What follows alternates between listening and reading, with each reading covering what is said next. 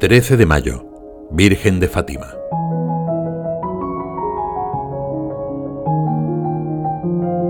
El siglo XX ha quedado grabado en la historia de la piedad mariana por las apariciones de Nuestra Señora en Fátima. Corría el año 1917 y el dolor de la guerra cubría buena parte del mundo. Mientras varios países se enfrentaban con obstinación, mientras se intentaba arreglar los problemas con la fuerza de la violencia, en Portugal la Virgen revelaba a unos niños el camino para la paz verdadera. La oración que la Iglesia nos propone para la misa de hoy resume el mensaje de Fátima. Oh Dios, que a la madre de tu Hijo la hiciste también Madre nuestra, concédenos que perseverando en la penitencia y la plegaria por la salvación del mundo, podamos promover cada día con mayor eficacia el reino de Cristo.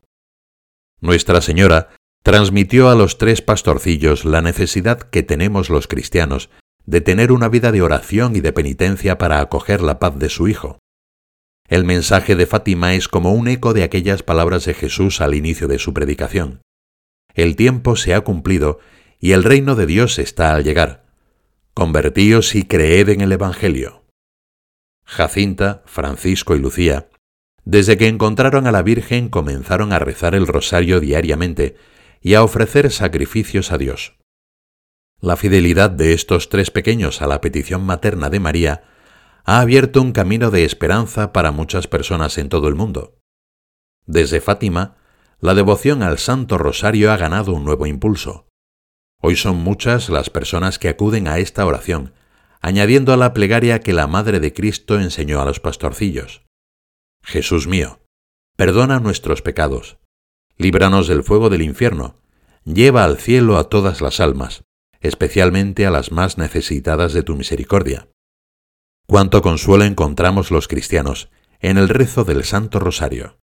A él acuden madres y padres de familia que piden insistentemente por la conversión de sus hijos, trabajadores que enfrentan un panorama económico incierto, jóvenes que quieren dedicar sus energías a vivir y compartir la alegría del Evangelio.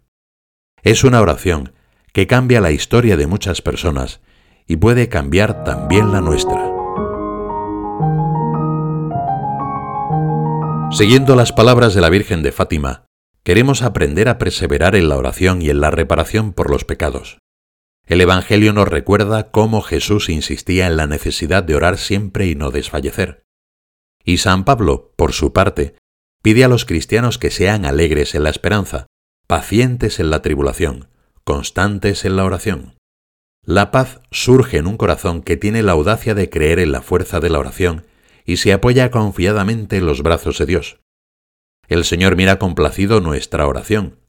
Sus manos sostienen la historia de la humanidad, en la que se encuentran también nuestra historia personal y la de quienes nos rodean. El libro del Apocalipsis usa la imagen del perfume del incienso para hablar de la oración de los cristianos. Y ascendió el humo de los perfumes, con las oraciones de los santos, desde la mano del ángel hasta la presencia de Dios. Atendiendo a nuestro clamor constante, el Señor actúa en la historia para llevarla a su plenitud. Por eso queremos aprender a ser perseverantes en la oración. María quiere enseñar a los hombres a confiar en su Hijo, incluso cuando a veces puede parecer que no nos escucha. En las bodas de Caná, da la impresión de que Jesús no estaba pensando en realizar el milagro, pero la Virgen insiste. Nuestra Madre no ve en las palabras de su Hijo una llamada a la inacción, sino una invitación a ser audaz. Por eso se lanza a decir a los sirvientes, Haced lo que Él os diga, y consigue el milagro. María, maestra de oración, mira cómo pide a su hijo en Cana, y cómo insiste sin desanimarse con perseverancia, y cómo logra. Aprende. Este consejo de San José María nos puede ayudar a alcanzar muchos dones de parte del Señor con nuestra oración. La advocación de la Virgen de Fátima está unida a la devoción al corazón inmaculado de María. Mi corazón inmaculado triunfará. ¿Qué quiere decir esto?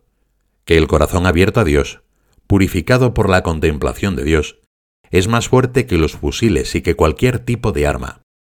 El fiat de María, la palabra de su corazón, ha cambiado la historia del mundo porque ella ha introducido en el mundo al Salvador, porque gracias a este sí, Dios pudo hacerse hombre en nuestro mundo y así permanece ahora y para siempre. Las apariciones de la Virgen en Fátima hablan del peligro que corre la humanidad si abandona la oración. Nuestra Señora, sin embargo, no quiere que caigamos en una visión pesimista de la historia. Su corazón triunfa. Imitando la constancia de su diálogo con Dios, podemos evitar el pecado que es el peor de los males.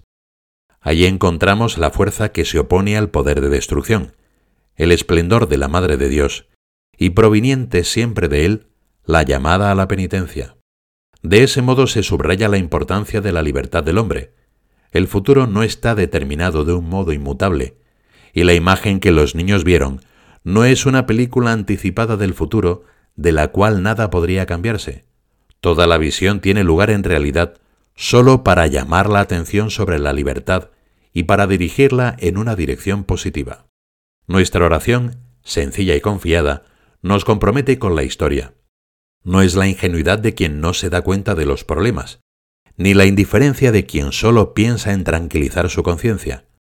Las letanías del rosario, por ejemplo, nos unen con las personas que sufren, los enfermos, los pecadores, los migrantes, etc. Al rezar por ellos nos sentimos con la ayuda de Dios responsables de llevarles consuelo. Podemos dirigirnos a la Virgen de Fátima como lo hacía el beato Álvaro del Portillo. Queremos meternos en tu corazón inmaculado. Así viviremos la alegría y la paz de los hijos de Dios. Que todo lo que te dé pena nos duela a nosotros. Y bien metidos en tu corazón amabilísimo, tú nos meterás en el de tu Hijo.